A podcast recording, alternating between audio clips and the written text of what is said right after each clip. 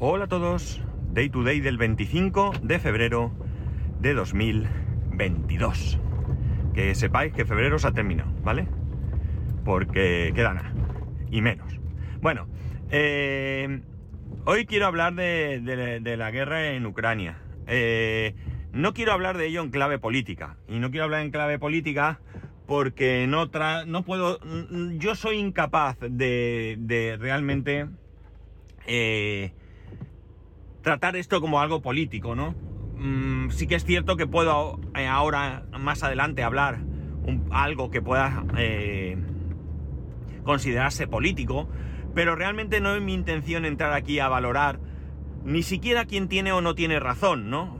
Eh, simplemente quiero hablar un poco de lo que está pasando, porque es un tema que a mí personalmente me preocupa. Lo que me preocupa no es quién gobierna Ucrania o quién estén apoyando de, o no. Lo que me preocupa son esos ucranianos, en este caso, que van a sufrir directamente las consecuencias de todo esto, ¿no? Eh, es evidente que aquí hay, hay intereses, no hay otra. Hay intereses por todas las partes, por todas absolutamente. Hay tantos intereses que si vosotros no tenéis ninguno a nivel personal, poneros a la cola que os dan, ya os lo digo.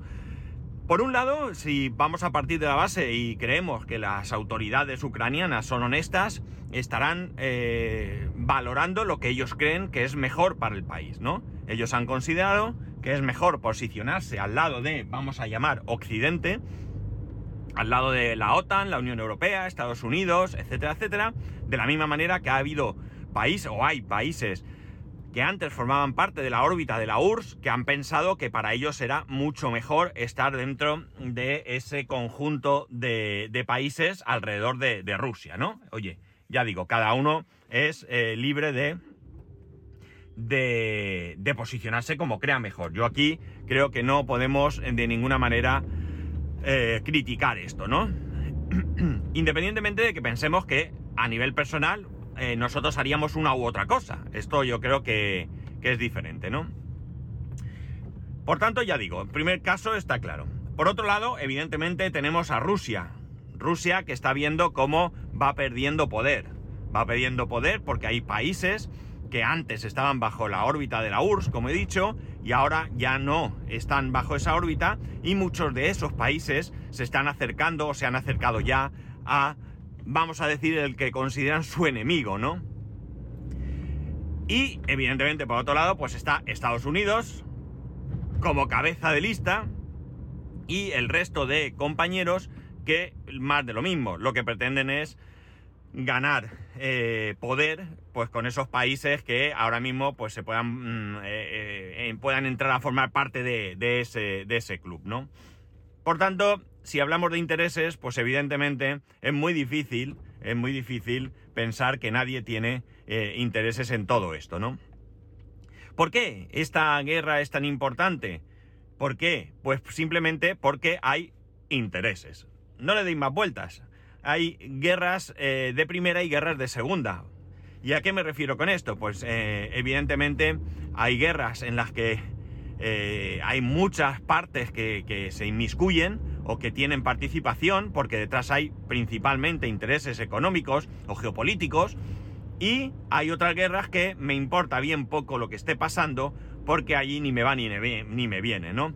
No es lo mismo, evidentemente, hoy creo que va a ser el día de decir evidentemente, no es lo mismo eh, una guerra en un país donde tenga recursos eh, como petróleo que un país donde no tengan nada y una, vamos a decir, parte de la población que pertenecen a una tribu eh, extermina a otra parte de la población, de la población que es eh, de otra tribu, simplemente por cuestiones eh, internas y que detrás no haya ningún interés económico, ni siquiera una estrategia política, como he dicho, geopolítica, ¿no? Por tanto, ¿qué más da? Pues oye, si la mitad mata a la otra mitad, pues mira, menos gente habrá, ¿no? Pero si dentro de eso, según quien gobierne, eh, esos recursos van a ir para mí o van a ir para el de enfrente, pues ahí sí que vamos a participar, ¿no? Y al final, pues mira, eh, es lo que hay, ¿no? Eh, hay gente que está preocupada o nos están intentando vender que puede haber una guerra nuclear, que puede haber una guerra Rusia-Estados Unidos. Yo creo, y desde luego en absoluto soy un experto, que nada de eso va a pasar. Nada de eso va a pasar. ¿Por qué? Porque es muy complicado. Mirad, eh, cuando Estados Unidos invadió Irak, ¿de acuerdo? Eh, Rusia no participó. O sea, Rusia no envió tropas para, para, ayudar a los otros, ¿no? Pese a que lo hubiera hecho, ¿no? Recuerdo que Rusia ya estuvo en Afganistán en una guerra anterior. Eh, no lo hizo. ¿Por qué? Porque una cosa es apoyar a quien tú consideres con el envío de armas, con el envío de, de, gente que forme a los soldados de ese país. Y otra cosa es que tú directamente enfrentes tus tropas, las tropas, en este caso rusas, con las tropas estadounidenses. Eso no pasó, no pasó en ningún momento. Y ahora tampoco creo que vaya a pasar. No creo que Estados Unidos, la OTAN, se atreva a mandar tropas allí a luchar contra eh, Rusia, porque eso sí sería una guerra abierta entre dos grandes bloques, ¿no? Eso sí que sería complicado ya digo, creo yo, ¿no? Creo yo y bueno, sobre todo espero, ¿no? Porque yo principalmente de todo este asunto, de todo este asunto donde me posiciono es en, en el no a la guerra, pero en el no a la guerra real, en el no a la guerra real, no en el no a la guerra porque Rusia ha invadido, de la misma manera que en su momento dije no a la guerra, no porque Estados Unidos se posicionase contra o atacase o invadiese un país, ¿no? Yo tuve una conversación hace años con un compañero de trabajo que acabó un poco tensa, vamos a decir, porque, bueno, pues eh, hubo un momento en el que yo ya cansado de sus, de sus comentarios, llegué a decirle, ¿sabes cuál es la diferencia entre tú y yo? La diferencia entre tú y yo es que yo estoy en contra de la guerra, cualquier guerra, cualquier guerra, mientras que tú estás en contra de esta guerra porque la ha apoyado el Partido Popular. Yo no estoy en contra de esta guerra porque la haya apoyado el, Partido Popular. Yo estoy en contra de la guerra, de que un, en un determinado escenario pues haya gente matándose donde principalmente está muriendo gente inocente. Es dramático, muy dramático, ver esas imágenes donde hay niños heridos o muertos por los disparos, las bombas, etcétera, etcétera, de cualquier nacionalidad, de cualquier ideología y de cualquier bando. Me da exactamente igual. Tan duro es ver niños heridos o muertos en Palestina, como verlos en Ucrania, como verlos en el Congo, como verlos en Irak en su momento. Me parece que es una barbaridad auténtica el siquiera pensar en apoyar semejante cosa. Entiendo, entiendo que eh, hay momentos en los que se tienen que defender unos porque no hay más remedio, pero realmente a qué hemos hecho para no llegar a ese punto. ¿Qué hemos hecho? ¿No? Yo creo que hay momentos en los que, mm, sea como sea, el, que tiene la determinación de iniciar el conflicto eh, lo va a hacer igual, ¿no? Lo va a hacer de igual manera. Es decir, eh, Rusia quería entrar en Ucrania y ha hecho todo lo posible para de alguna manera justificar su entrada. De la misma manera que en su momento Estados Unidos quiso entrar en Irak y hizo todo lo posible para justificar su entrada en Irak, ¿no? O sea, esto es así, no tengo la menor duda. esas supuestas negociaciones que hubo en su momento o que ha habido ahora, para mí es un simple y llano paripé. No es más que querer, eh, de cara a la galería, tratar de justificar lo que ya tienes en mente que vas a, hacer, ¿no? Eh, este problema, evidentemente, aparte de la, de la cuestión humanitaria, que como, como, ya he dicho, para mí es, eh, es lo primordial, es lo básico, es lo más importante, nos va a afectar a todos. Lo tenemos que tener claro, nos va a afectar a todos. Vamos a tener problemas de suministros en cuanto a, combustibles, porque gran parte del gas que viene a Europa viene de, Rusia. Eh, el, nuevo gaseoducto que, se, que estaba a, ponerse en pruebas ya para iniciar, Alemania lo ha paralizado, eh, por tanto ya no va a venir gas por ahí. No vamos a tener, creo, problemas de suministro de gas de momento, pese a ese parón, ¿vale? El gas sigue llegando y va a seguir llegando, pero va a llegar más caro. No tengáis duda de que el gas va a llegar más caro. No tengáis ninguna duda que el petróleo va a subir de precio. Así que ataros los machos, llenar el depósito cuando podáis, porque eh, va a subir. Vamos a tener problemas de subida con alimentos. Eh, la mayor parte del cereal viene de Rusia también, con lo cual, eh, si empieza a haber sanciones, vamos a tener problemas. en mi empresa, que trabajamos con Rusia, tenemos allí compañeros trabajando, ya empezamos a ponernos nerviosos por toda esta situación. No sé, imaginar por un momento, si bloquean las transacciones eh, financieras, eh, ¿qué hacemos con lo que yo vendo allí? A lo mejor yo ya he vendido y, tengo que cobrar, ya no puedo cobrar, eh, pero a lo mejor tampoco puedo llevar producto y al revés. Es decir, nosotros lo que importemos de allí, ¿qué va a pasar? Si no podemos pagar, ¿quién nos va a querer vender? O sea, de realmente pensar cuál es el problema. El problema es grave. Una de las cosas que se ha puesto sobre la mesa, hay países que son muy partidarios de ello y países que no tanto, es Mm, expulsar a Rusia del sistema SWIFT. ¿Qué es el sistema SWIFT? El sistema SWIFT lo, sonará porque a veces en vuestra cuenta, en vuestro banco, habréis visto que hay un número que es el código SWIFT, ¿vale? Quizá algunos incluso lo hayáis utilizado si habéis hecho alguna transferencia internacional. Este código no es más que un código que identifica al banco, al banco, no, no identifica tu cuenta, para eso está el IBAN sino que identifica tu banco. Es un código que es fácilmente interpretable porque los primeros cuatro dígitos son el banco, por ejemplo, el Santander sería BSCH, el siguiente, los siguientes son dos dígitos que identifican el país, ES, y así, ¿no? En algunos casos también llega, luego se identifica la oficina, perdonad, y luego por último, en algunos casos, no, no siempre, también se identifica la sucursal, ¿de acuerdo? Con lo cual, esto es un sistema que garantiza las transacciones financieras interbancarias alrededor del mundo, ¿de acuerdo? Es un sistema de comunicación, es un sistema adoptado de manera internacional. Bien, eh, pues hay países que están con que se expulsase a Rusia de este sistema. ¿Qué ocurre? Que esto ya grave. Si tú no puedes eh, o sea, comunicar tus transacciones, ni nosotros o el resto del mundo comunicar nuestras transacciones con Rusia, se acabaron las transacciones. Entre comillas.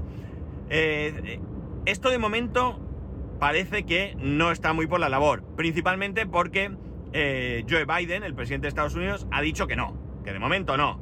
De momento no quiere decir que mañana sí. Pero hay ciertos países, creo que Lituania, Estonia, países nórdicos, que están a favor de expulsar a Rusia del sistema SWIFT, ¿no? ¿Qué ocurre? Rusia tiene su propio sistema. Es un sistema que se llama algo así como SPCS o algo así, no recuerdo muy bien. Es lo mismo, pero es un sistema que todavía no tiene Rusia realmente eh, implantado eh, ampliamente, ¿no? Hay creo que unos 400 bancos que sí que, sí que se han adherido, algunos suizos, como no podía ser de otra manera, y algún otro país, pero en general no está aceptado, con lo cual eso tendría un serio problema para, para la economía rusa y también para la nuestra, ¿eh? No penséis que las sanciones que se impongan a Rusia van a tener única y exclusivamente impacto en la economía rusa, van a tener impacto a nivel global, ¿vale? Recordad que nos guste o no nos guste, vivimos en un eh, planeta globalizado, ¿vale? Bien, ¿qué pasa? Rusia esto ya lo tiene claro.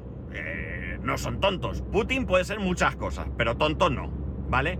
Y hace tiempo que Rusia, creo que allá desde el 2014, se está armando con otro tipo de eh, solución, que son, como no podía ser de otra manera, las criptomonedas, ¿vale? Es verdad que ha habido un bajón en el valor de las criptomonedas.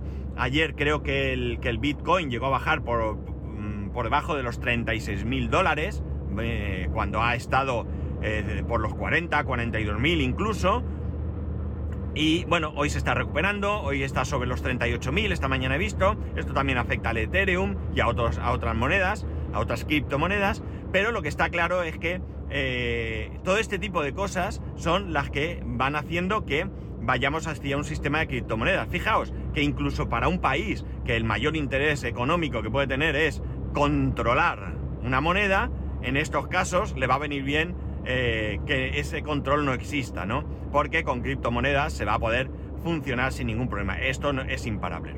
De hecho, China, China eh, tiene en mente, creo que no lo tiene desarrollado todavía, tiene en mente su, su criptomoneda, su yuan virtual, ¿no? Porque llegados estos casos pues se podrá negociar con este tipo de, de moneda y saltarte todos estos controles. Otra situación será el llevar o traer mercancía de uno u otro, u otro país. Nosotros aquí en España tenemos una relación directa con Rusia. Nosotros allí exportamos productos químicos, maquinaria, por ejemplo, importamos, como he dicho, cereal, exportamos, eh, no sé, no recuerdo ahora mismo qué más cosas, pero sí que hay una relación eh, importante. Eh, creo recordar que el año pasado hubo una, unos 8, más de 8 mil millones de, euros de, dinero que, se, que, se, generó con, con estas exportaciones, ¿no? creo, vamos, no estoy muy seguro de las cifras porque no me las he memorizado del todo, pero hay compañías muy grandes que tienen intereses en Rusia, pero también hay compañías no tan grandes, ¿de acuerdo? Por ejemplo, Inditex, el grupo Inditex tiene intereses en Rusia, ¿de acuerdo? Pero mi empresa, que no es Inditex, ¿de acuerdo? También tiene intereses en Rusia, ¿no? Y evidentemente esto nos afecta. Ya digo, ayer hubo nervios, gente trabajando, gente buscando soluciones para que ver de qué manera podemos eh, hacer que esto no que el perjuicio que va a generar no sea muy grande, ¿no? No sea muy grande, o, cómo, o de qué manera resolver esto, ¿no? Eh, pues hubo gente hablando con bancos, con cámara de comercio, etcétera, etcétera, para, como digo, tener información. Porque una de las cosas que se está reclamando, sobre todo y principalmente, ya no es que haya o no haya sanciones, en eso pocos podemos participar. Lo que sí que se está pidiendo es que esas sanciones estén muy claras que estén muy muy claras para que las empresas que tienen intereses con Rusia eh, no incumplan esas sanciones, porque esto luego te puede venir de rebote un problema, ¿no? Oiga, dígame usted exactamente qué puedo y qué no puedo hacer con Rusia, pero sea usted muy claro, muy claro, cristalino, diáfano, que no pueda llevarme a confusión, para que yo pueda actuar, porque si no, al final esto va a ser también un caos, ¿no? ¿Qué va a pasar? Pues de momento ya se han tomado medidas económicas contra Rusia, ¿no? Y es probable que en los próximos días veamos que se toman más medidas económicas contra Rusia, ¿no? Eh, ¿Cómo va a terminar esto? No lo sé. Realmente no tengo una bola de cristal donde yo pueda decir qué va a pasar. Lo que sí que sé es que de momento ya ha muerto gente.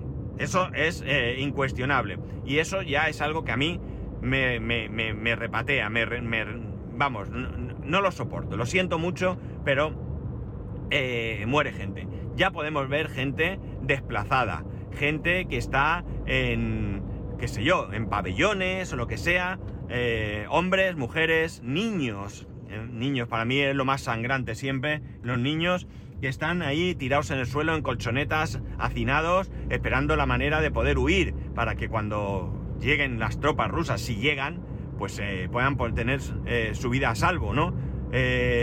Me parece que la parte humanitaria, como digo, es la más dura, la más difícil y la que realmente a mí me preocupa por encima de las cosas. Evidentemente el tema económico me preocupa, me preocupa porque ya digo, eh, si me va a subir el precio del, del, combustible, me va a subir el precio de los alimentos, etcétera, etcétera, pues eh, esto me, hace daño a mí. Pero desde luego nada tiene que ver en absoluto eh, lo que a mí me pueda pasar a este nivel con lo que le está pasando a las personas que están sufriendo esto, ¿no? Eh, insisto, no vengo aquí a decir si Rusia tiene razón, si no tiene razón, si es Occidente, si es Estados Unidos, si es la OTAN, si es la ONU o si son los ucranianos, ¿no? Esto es algo que para poder saber exactamente cómo posicionarse habría que estar en el meollo del asunto y evidentemente jamás lo vamos a estar, no vamos a estar nunca ahí, ¿no? Pero realmente lo que sí que creo es que, o lo que sí deseo es que eh, termine lo antes posible, al menos esta parte eh, bélica eh, y que, bueno, pues la gente esté a salvo. Luego, pues oye, que lo arreglen como, como sea, con la, mejor manera para los ucranianos, pero creo que el primer problema que hay que solucionar es que no muera gente. Ayer leí que son cifras que ya sabéis, a veces también pues no ser reales, pero no importa.